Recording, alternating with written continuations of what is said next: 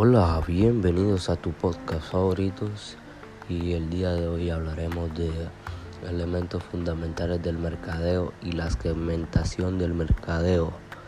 Bueno, primero que todo, eh, ¿qué es elementos fundamentales del mercadeo? Un poco acerca de este tema del que hablaremos hoy es eh, los elementos fundamentales del mercadeo. Cuando se habla del mercadeo es normal que se se nos venga a la mente el típico mercadito pequeño en donde los vendedores ofrecen sus productos a, los compradores que allí acuden en busca de una ganga o de lo más barato. Pero desde el punto de vista comercial es un, es un mercado, el grupo de consumidores que tienen una misma necesidad quieren satisfacerla y tener la capacidad de un pago por ello. Por ejemplo, Muchas personas tienen necesidad de transporte y quieren comprarse un coche, sin embargo, mucha gente desearía comprar comprarse un Ferrari, pero no pueden permitírselo. Esas personas no formarían parte del mercado no formarían parte del mercado de Ferrari ya que ya que no tienen ningún ningún Ferrari. Por lo tanto, vemos que las características básicas para tener para ser parte de un mercadeo eh, son tener una necesidad querer satisfacerla, tener una capacidad de pago.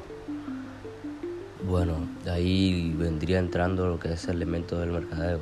Dentro, dentro de todo el mercado distinguimos tres elementos clave.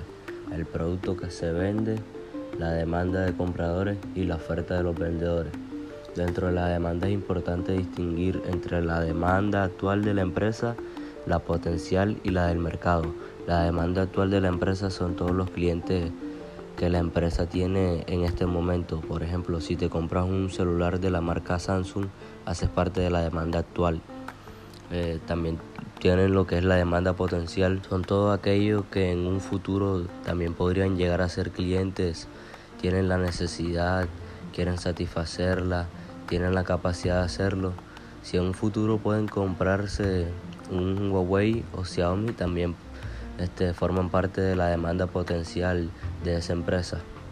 Y después vendría lo que es la demanda de mercado. Este, estas son todas las personas que, que compran un determinado producto, en este caso todas las personas que se compran un celular.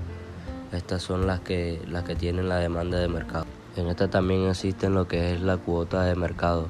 Es la proporción entre las ventas de, de las empresas respecto a las ventas totales del mercado en un momento de tiempo se puede medir en unidades como el número de celulares vendidos o en el valor de las ventas que serían en pesos.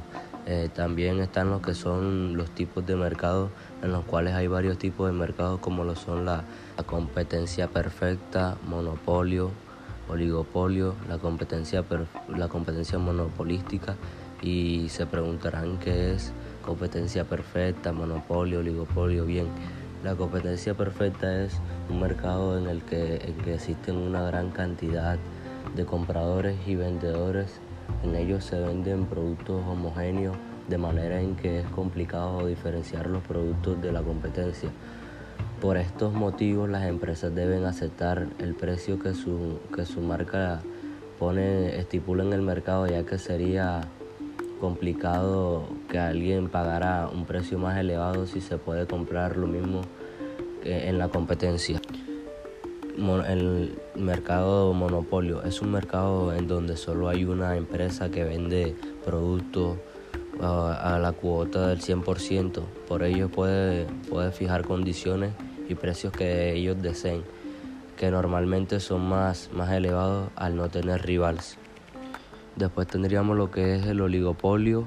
En el mercadeo dominan unas pocas empresas, lo que les permite que puedan tener eh, cuenta una influencia grande y subir los precios.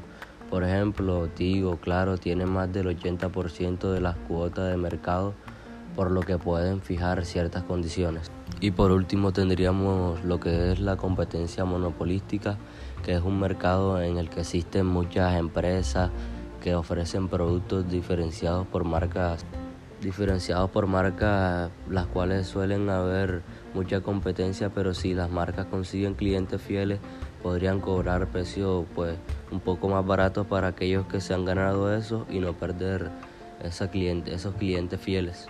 Un ejemplo es el mercado de perfumes donde, donde podemos comprar marcas eh, caras como lo es Chanel, pero también otras donde pueden ser más baratos.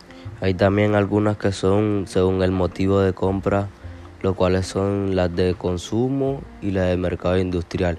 Las de consumo son mercados donde acudimos a, a los consumidores para comprar los productos para nuestros propios consumos, por ejemplo en un supermercado. También las de mercado industrial son mercados donde ocurren las, em, este, las empresas para comprar los materiales, primas o máquinas necesarias para producir, por ejemplo, el mercado de la madera, el que puede acudir a una empresa de fábrica de muebles. Y por último tendríamos el área geográfica en la cual hay un mercado local, lo que sería un municipio, un mercado regional en una zona con más municipios, la nacional es todo un país y la internacional son varios países. La segmentación de mercado, también conocida como segmentación eh, de clientes o segmentación de audiencia, es un método por el cual se puede dividir los clientes potenciales en distintos grupos, los cuales permiten que las empresas puedan enviar mensajes personalizados a las audiencias correctas. La segmentación como término general puede dividirse en otras grandes categorías como segmentación por ubicación u otras eh, categorías como más precisas como la segmentación por edad. Al usar este tipo de técnicas, la campaña del marketing son más efectivas debido a que, la, que impactan a las personas correctas con contenido adaptado para ellas. También existen lo que son distintos tipos de criterios de la segmentación. La segmentación se divide en cuatro categorías, los cuales son el comportamiento, la ubicación, la demografía y la psicografía.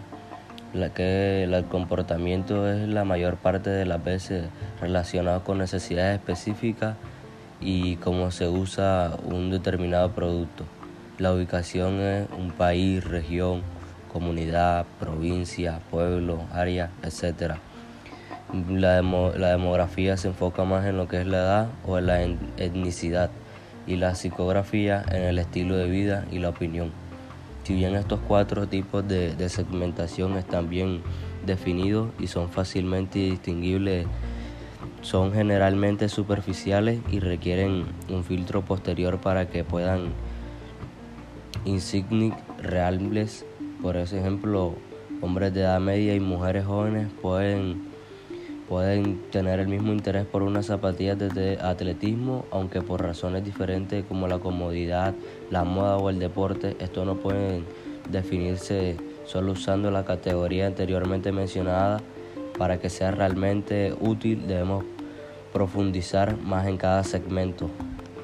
Errores que debemos evitar al segmentar. Debido a la segmentación de mercadeo es un proceso complejo. Es normal que a menudo podamos cometer errores que debemos tratar de evitar en la medida de lo posible.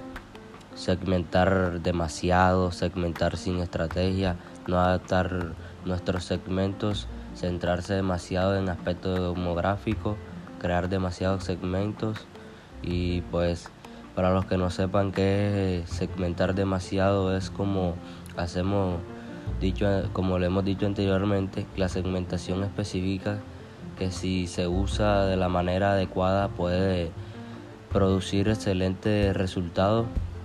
El problema es que si segmentamos demasiado puede hacer que el, segmento sea tan pequeño que no se pueda explotar debidamente como, como se debería hacer. Eh, la segmentación de usuario. Sin una estrategia definida detrás no es nada una buena segmentación, solo se verá efectiva si se hace un proyecto detrás que haya que cumplir sin esto no es más, es una, pérdida de tiempo. Eh, no adaptar nuevos segmentos. Los principios básicos de la segmentación no cambian, pero los propios segmentos sí, que lo hacen poco a poco. Esto es algo generacional. Centrarse demasiado en temas demográficos.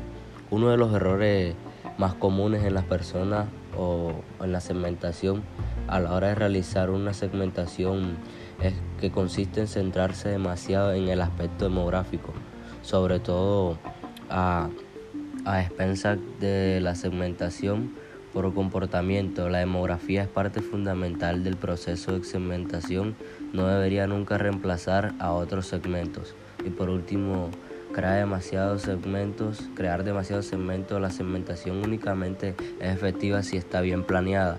Crear demasiada segmentación puede resultar una gran, un gran mar de datos que, con, que confuso, que genera más problemas de lo que lo resuelven. Espero que les haya gustado este episodio del podcast y nos veremos en un próximo episodio. Chao.